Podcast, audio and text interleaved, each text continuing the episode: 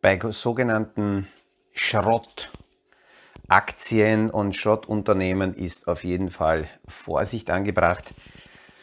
Das kann für ein gut zusammengestelltes Portfolio recht problematisch werden, recht schädlich sein. Aus dem Kaffeesatz, der Podcast von AL und E Consulting. Aktuelle Kapitalmarkt- und Wirtschaftsfragen verständlich erklärt mit Scholt Janosch.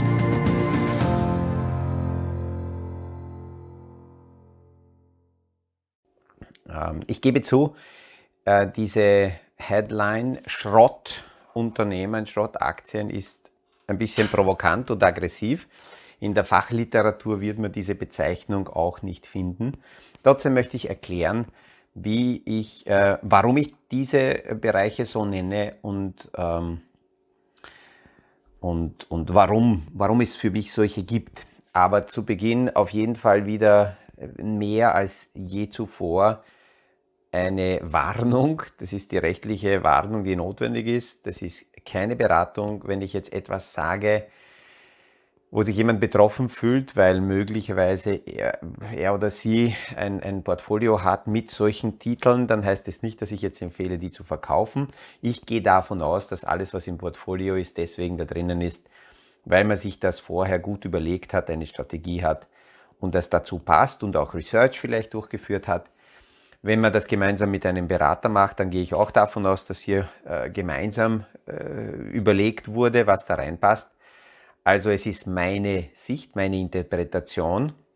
Und natürlich nehme ich das jetzt heute deswegen auf zu diesem Thema, weil ich äh, Zusendungen bekomme von Zuhörern, von Kunden, die die Frage stellen, was sagen Sie denn dazu, was sagen Sie dazu, Herr Janusz, und, und sehen Sie auch diese Chancen? Und natürlich bekomme ich solche Sachen meist entweder, äh, wenn es gerade verkauft wird, mit unglaublicher Fantasie, da aber seltener, weil viele dieser Verkäufer schlau genug sind zu sagen, ähm, damit der Kunde die Chance nützt und nicht zu viele da reinrennen und die Kurse hochtreiben, soll er lieber still bleiben und äh, ganz in Ruhe kaufen, weil dann fällt das nicht auf und die Kurse sind, bevor er sich nicht eingekauft hat, nicht zu hoch. Dann bekomme ich natürlich diese äh, Positionen erst viel später, wenn dann so jetzt wie bei manchen, die so 2020 oder 2021 ins Portfolio gesickert sind, dann minus 80, minus 90, minus 95 Prozent dahinter ist und dann die Frage, wie sehen Sie die Chancen, kommt das Ding wieder? Und dann kann ich immer nur dazu sagen, sorry, meine Meinung zu diesen Themen ist wie vielleicht auch am Anfang gewesen wäre Schrott und deswegen schaue ich es ja nicht einmal an. Bevor wir aber da tiefer reingehen, noch eine andere Rückmeldung, weil das immer wieder auftaucht. Wir haben das gestern mit dem Martin im äh, Video auch kurz angesprochen. Es gibt nette, sehr, sehr nette ähm, Kunden, Zuhörer, die mir immer wieder signalisieren, dass die Podcasts ähm, gut sind, leicht verständlich, einfach sind. Das sollten viel mehr Menschen hören. Und das wird mir erzählt, so in Form ähm, einer Aufforderung, ich sollte mehr Marketing machen, mehr Werbung machen, damit das mehr Leute erreicht. So wie es derzeit ist, ist aus meiner Sicht in Ordnung. Und wenn aber jemand als Zuhörer das Gefühl hat, da ist irgendetwas gesagt worden oder ein Gedankengang wird gestartet, was andere auch hören sollten, dann kann ich, will ich niemanden davon abhalten, man kann diese Podcasts auch teilen. Es gibt also so einen Teilen-Button beim meisten, bei den meisten Dienstleistern. Das, ist, das sind so drei Punkte verbunden mit in einer V-Form mit zwei Linien miteinander und wenn man da draufklickt, kann man das dementsprechend weiterschicken. Also gerne kann man teilen, kann man machen. Ich bin nämlich der Meinung, dass diese Themen nicht jeder hören müsste, nicht jeder hören sollte, aber die Möglichkeit hat jeder, sich selber darum zu kümmern. Also jemand, der mich finden will, findet mich und äh, ich, ich dränge mich nicht auf. Ähm, und umgekehrt, wenn man als Zuhörer auch noch kein Kunde von mir ist, kann man gern natürlich zum Schluss, wir sind nur ein, einen Knopfdruck weit entfernt voneinander, kann man kurz draufklicken, eine Frage schicken, eine Anfrage schicken, ähm, eine Idee schicken, sich beschweren. Ähm, und daraus ergibt sich dann vielleicht eine Kommunikation. Also das ist nicht nur One Way, dass ich immer nur quatsche, sondern auch in die andere Richtung geht das recht entspannt und sehr gut. Eine ganz liebe Hörerin hat mir zurückgesendet, ich habe ja in Korsika einige Tage Probleme gehabt, die Sendung auf, äh, raufzuladen und ähm, sie hat mir vorher schon geschrieben, dass sie mit den Kindern die Podcasts meist beim Frühstücken anhören und ähm, die Rückmeldungen der Kinder baue ich recht schnell ein. Das hat die Tochter auch sehr motiviert und äh, an einigen Tagen, äh, als ich technische Probleme hatte, äh, waren die Kinder ganz unrund und die Mutter hat mir nur geschrieben, tun Sie mir das ja nicht an, dass Sie ohne Ankündigung eine Podcast-Folge nicht hochladen, weil da sind meine Kinder unrund. Also ich werde mich bemühen, dass auf jeden Fall wir äh, berechenbar die Sendungen aufnehmen. Aber kommen wir zurück zu den Schrottindustriesparten, Schrottaktien. Ein Problem äh, taucht immer wieder auf.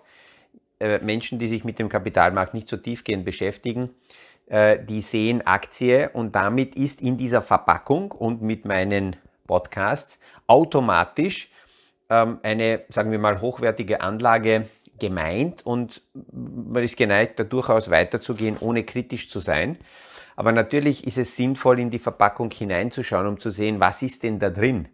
Ist da nur nett verpackt, aber äh, am Ende nur Gammelfleisch drin? Und welche, welche Werte versucht man hier mir zu verkaufen? Eine Kategorie, äh, bei der man auf jeden Fall vorsichtig sein sollte, ich bin, das ist, wenn Unternehmen in der Penny Stock Kategorie sind. Das sind, wie der Name schon sagt, Penny Stocks sind Unternehmen, die so im Cent-Bereich gehandelt werden. 1 Cent, 2 Cent.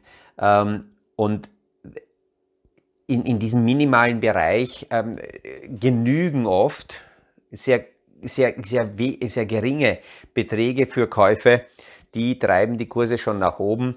Die Penny Stocks sind meist an irgendwelchen kleinen Börsen notiert, ähm, bewusst dort, damit es unauffällig ist, damit nicht zu viel ähm, Aufsichtsbehörde dorthin schaut, ähm, dass die Kurse auch vielleicht leichter manipuliert werden können. Also es hat schon einen Grund, dass ein Unternehmen dort notiert oder dort gelandet ist in diesem Milieu. Es gibt diesen sogenannten OTC-Handeln, das ist außerhalb der regulären Börse werden hier Unternehmen gehandelt. Man könnte sagen, es könnte sowas wie ein Sekundärmarkt sein, also auf jeden Fall nicht so transparent, nicht so klar reguliert. Auch die Liquiditätsfrage ist schwieriger. Und sehr oft bekommt man von diesen Unternehmen oder von diesen Märkten, die, also die heißen Tipps bekommt man von, von irgendwelchen Newslettern, von tollen Gurus, die dann spannenderweise immer mit so der Headline rausgehen, wenn sie diese Position kaufen, dann werden sie 1783,55 Prozent gewinnen. Dass die das so genau wissen im Vorhinein, bis auf die Kommastelle, was man da gewinnen wird, alleine da sollte man schon kritisch sein und äh, das hinterfragen. Ähm, sehr oft kommt dann die Frage, ne, ist das nicht kriminell, dass die das machen? Kann man das nicht abstellen? Und äh, grundsätzlich muss man dazu sagen, leider nein, es ist, es ist grundsätzlich nicht kriminell, wenn dort ähm, sauber im Disclaimer die Information drinnen steht, in welchem Verhältnis diese schlauen Gurus zu diesen Unternehmen stehen, dass die möglicherweise auf der Payroll sind, von denen bezahlt werden für Werbung, ähm, dass die selber diese Aktien vielleicht halten oder bei Positionen, wo sie zum Verkaufen raten, diese Unternehmen vielleicht sogar äh, geschortet haben. Also wenn die Interessenskonflikte offengelegt sind, kann das durchaus legal sein. Aber nicht alles, was legal ist, äh, ist gut für einen Anleger. Da muss man also bewusst immer wieder äh, vorsichtig sein und man sollte auch äh, ab und zu zu teure Unternehmen mit Schrottunternehmen nicht verwechseln. Also ich habe jetzt in der ersten Phase hier jetzt die, diese Penny Stocks gemeint, also die Unternehmen, die ganz klein sind. Was wird hier als Vision verkauft? Es wird die Idee verkauft, dass wenn man die kauft im Penny-Bereich und die steigen dann auf mehrere hunderte Dollar, dann macht man mehrere zigtausend Prozent Gewinn und vielleicht ist da sogar der nächste Amazon dabei. Sehr nüchtern muss man aber klar sagen, um von so einer minimalen Hinterhofbörse sich rauszuarbeiten, zu liefern, in der Auslage zu stehen, zu den Großen dazu zu kommen, dann möglicherweise Geschäftsmodelle sauber aufzubauen, um hier äh, dementsprechende Leistung zu liefern. Das ist ein langer Weg. Ich schließe es nicht aus, dass es irgendeinem Unternehmer gelingen könnte, aber man muss schon bewusst dazu sagen, wenn jemand dort notiert, dann hat das schon mal im, äh, hat das einen Grund. Es ist nicht zufällig. Ähm, die ähm, gehen wir ein bisschen noch weiter äh, mit, mit, den, mit den Ideen äh, bei den teuren Unternehmen. Die habe ich also vorher kurz angerissen. Es gibt auch Unternehmen, die haben grundsätzlich solide Geschäftsmodelle, sind aber aus welchen Gründen auch immer so teuer, dass ich dort eher deswegen sage, diese Industriesparte oder diese Unternehmen würde ich jetzt im Moment nicht ins Portfolio hineinkaufen, weil es einfach zu teuer ist. Ähm, woran kann man das messen, ob etwas zu teuer ist äh, oder, oder günstig ist? Es gibt unterschiedliche Messzahlen.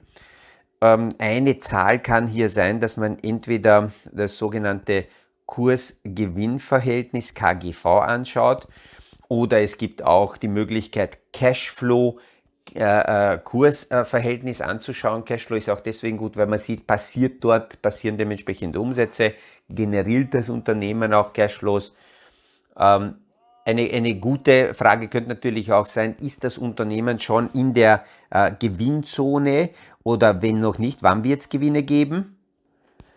Diese, diese Zahlen sind also wichtig, um für sich ein Gefühl zu bekommen und am besten ist, ähm, man einigt sich selber auf eine Zahl und schaut dann daran die Marktentwicklungen an. Ähm, man kann ja auch, der Warren Buffett, mein, mein äh, ein Liebling, den ich immer wieder verfolge und zitiere, und äh, Charlie Manger, sein Partner, äh, der hat einmal gesagt, er hat eine Wunschliste. Das heißt, er hat eine Liste an Industriesparten, an Unternehmen, wo er sagt, wenn irgendwann einmal Weihnachten, Osterhase, Nikolaus sich treffen und deswegen sie ihn beschenken wollen und in einer Ausnahmesituation, in einem Crash, in einer Krise in einem unerwarteten, ähm, äh, ja, in einem unerwarteten Szenario diese Wunschunternehmen massiv im Kurs zurückfallen und er die Möglichkeit hat, möglicherweise Jahrescashflows zu einem Verhältnis von drei bis vier zu kaufen, naja, dann jubelt er und äh, kauft gerne ein. Und ich nenne diese Zahl drei bis vier des Jahrescashflows deswegen, weil es derzeit Unternehmen gibt, die werden durchaus gehypt und immer wieder spricht man darüber, aber die haben derzeit ein Cashflow-Kursverhältnis von 37, 38, 40. Das ist in der Relation zu den Wunschlisten-Parametern äh, aus meiner Sicht zu teuer. Ich nenne bewusst keine Namen, weil dann würden wieder die Rückmeldungen kommen von den Fans, wie ich das nur sagen kann. Aber ich habe eben am Anfang gesagt, das ist meine Sicht, warum es diese Schrottkategorie gibt und zu teuer ist keine Schrottkategorie. Äh, wenn aber etwas zu teuer ist, kann es sein, dass ich trotzdem sage, sehr, sehr vorsichtig äh, diese Geschichte in die Hand zu nehmen. Also wir haben gesagt, Specs-Kategorie sollte man auf jeden Fall mit Vorsicht angreifen. Zweitens Unternehmen, die keine Gewinne erreichen und auch die Aussichten für die Zukunft eher permanent Verlust äh, ist und nicht Gewinn. Und irgendwann vielleicht 25, 26 oder 27 möglicherweise, wenn alle Parameter so super sind, äh, irgendwann Gewinn schreiben würden. Bei diesen Unternehmen, würde ich auch sehr, sehr äh, vorsichtig sein. Jetzt vor ein paar Tagen ist ein Unternehmen rausgekommen mit aktuellen Zahlen, 1,5 Milliarden Verlust und parallel dazu im gleichen Zeitraum 803, äh, 803 Millionen Umsatz. Also unglaublich. Da, der, der, da gibt es kein, kein Gewinnfaktor, sondern gibt es einen, einen Cash-Burn-Faktor. Die Frage ist, wann wird das Geld aus dem Börsegang aufgebraucht sein und dann braucht man wieder Kapitalerhöhung oder muss sich irgendwie neu Geld beschaffen und die Story dem Markt wiederverkaufen. Es sind sehr viele Unternehmen, in dieser Specs-Kategorie 2022, äh, na, 2020 und 2021 an die Börse gebracht worden. Specs waren diese Hüllen, die an die Börse gegangen sind mit der Aussage, ja, wir haben noch kein Geschäftsmodell, aber wir sammeln Geld ein und kaufen dann. Und, und das war eine Phase des Marktes. Jeder, der die Podcasts und die Videos länger schon verfolgt, hat das damals auch mitgekriegt, ich habe es kommentiert dass man diese, diese Hype-Phase nicht wirklich begründen kann und fundamental untermauern, sondern man kann nur sagen, ja, die wird irgendwann zu Ende gehen. Und äh, es gibt eine Phase, da ist der Kapitalmarkt bereit, alles mögliche Kraut und Rüben wegzuschleppen, alles, was in die Auslage gestellt wird. In solchen Phasen machen das die Manager solcher Unternehmen durchaus richtig, weil sie nützen diese Stimmungslage aus. Das heißt, für die Firma ist es gut, dass sie einen Börsegang machen, dann sammeln sie Geld ein ähm, aber es ist die Frage, wie gut ist das für den Unternehmen, äh, für den Anleger? Und das verwechseln, das vergessen sehr viele Anleger, dass eine Firma nur einmal Geld verdient oder in die Kassen der Firma nur einmal Geld kommt, das ist beim Börsegang oder das ist später bei einer nächsten Kapitalerhöhung. Ansonsten, wenn eine Aktie gehandelt wird, wenn man heute hergeht und Aktien kauft, dann hat davon die Firma im Normalfall nichts, sondern das Geld kriegt der Verkäufer. Und der Verkäufer ist nicht die Firma, sondern irgendwer, der diese Aktie halt in seinem Bestand gehalten hat. Und das sind zwei Phasen bei Unternehmen. Vorbörsliche Beteiligungen. Das Problem dabei ist, die sind nicht transparent. Da kaufe ich die Story direkt vom Unternehmen. Und es ist die Frage, wie viel Vision und wie viel Story ist da dahinter. Wenn dann dieser Börsegang erfolgt ist, dann wird das Unternehmen in der Auslage sehr transparent beleuchtet, im Normalfall an den großen offiziellen Börsen. Und äh, dann, dann kaufe ich natürlich einen Nachbörsegang-Kurs. Äh, und da ist dieser große Hype, den man vorher vielen Anlegern versucht zu verkaufen, natürlich auch vorbei. Aber es wird nicht so viel Katz im Sack gekauft, weil dann ist dann alles transparent. Dann sehe ich deutlich, wie sind die Ideen dahinter. Ich nehme eine Firma nur her, da hat vor zig Jahren kein kleines Unternehmen, Riesenunternehmen, schon seit Jahrzehnten existent, ist aber auch im Transformationsprozess drinnen. Disney hat vor etlichen Jahren langsam begonnen darüber nachzudenken, dass sie im Streaming-Bereich auch sich positionieren wollen. Und äh, da hat es etliche Unkenrufe gegeben und viele, die gesagt haben, na, das wird denen sicher nicht gelingen, weil das passt gar nicht zum Geschäftsmodell und Netflix ist da ein Riesenhirsch und deckt alles ab. Naja, jetzt sind wir zwei Jahre später und Netflix hat mit den aktuellen Zahlen die Abo-Zahlen von Netflix, äh, Disney hat mit den aktuellen Zahlen die Abonnenten äh, von Netflix überflügelt und äh, marschiert nach vorne. Faszinierende Geschichte. Nicht die Aktie ist entscheidend, sondern die Leistung des Managements. Und die Märkte belohnen das dann natürlich, aber wie gesagt, bei Unternehmen oder bei Aktien sollte man sehr vorsichtig sein, wenn als erste Erklärung, warum das gut wäre, nicht die Leistung des Managements, nicht äh, das Geschäftsmodell, nicht dieser Mehrwert im Vordergrund gestellt wird, sondern nur erzählt wird, dass man damit reich werden kann. Reich werden ist kein Geschäftsmodell, was äh, äh, die, der Markt gerne belohnt. Ähm, das ist eine Nebenerscheinung bzw. eine Belohnung für gute Managementleistungen. Apropos, weil ich vorhin gesagt habe, das Management und die Firma haben nichts davon, wenn sie mal an die Börse gegangen sind, äh, weil, weil die Aktien sind dann raus. Es gibt einen Fall, wo sie natürlich daran interessiert sind, die Börsenkurse dementsprechend äh, zu pflegen, nennen wir es einmal so, wenn die Entlohnung des Managements an die aktuelle Börsenkursentwicklung gekoppelt ist, über Bonifikationen, über äh, äh, sonstige Prämien, die ausgezahlt werden. Es gibt also Eigentümer, die darauf bestehen, dass das Management mit einem Auge immer die Börsenkurse äh, betrachtet weil die natürlich auch daran interessiert sind, dass die Kurse steigen und so mit dem Kapitalmarkt kommunizieren, dass das Unternehmen weiterhin sexy ist.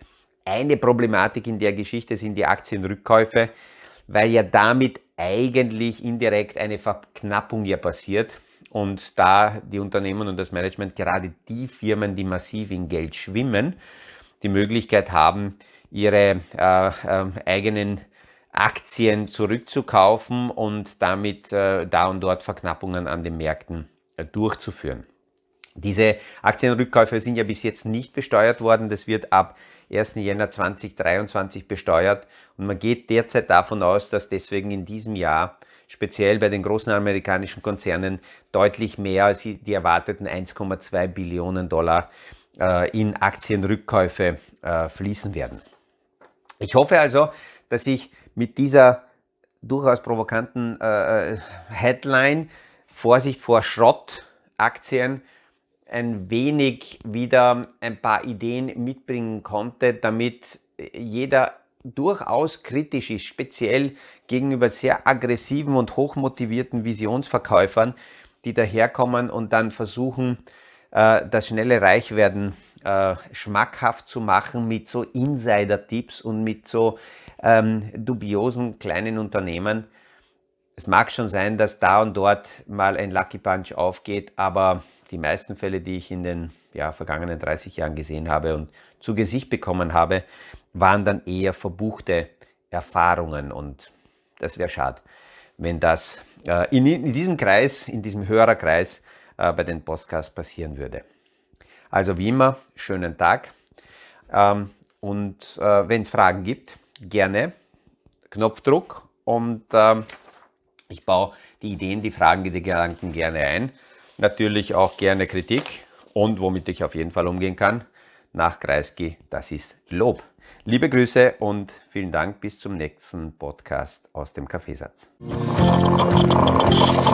Das war aus dem Kaffeesatz, der Podcast von AL und E Consulting zu aktuellen Kapitalmarkt- und Wirtschaftsfragen, verständlich erklärt mit Scholt Janosch.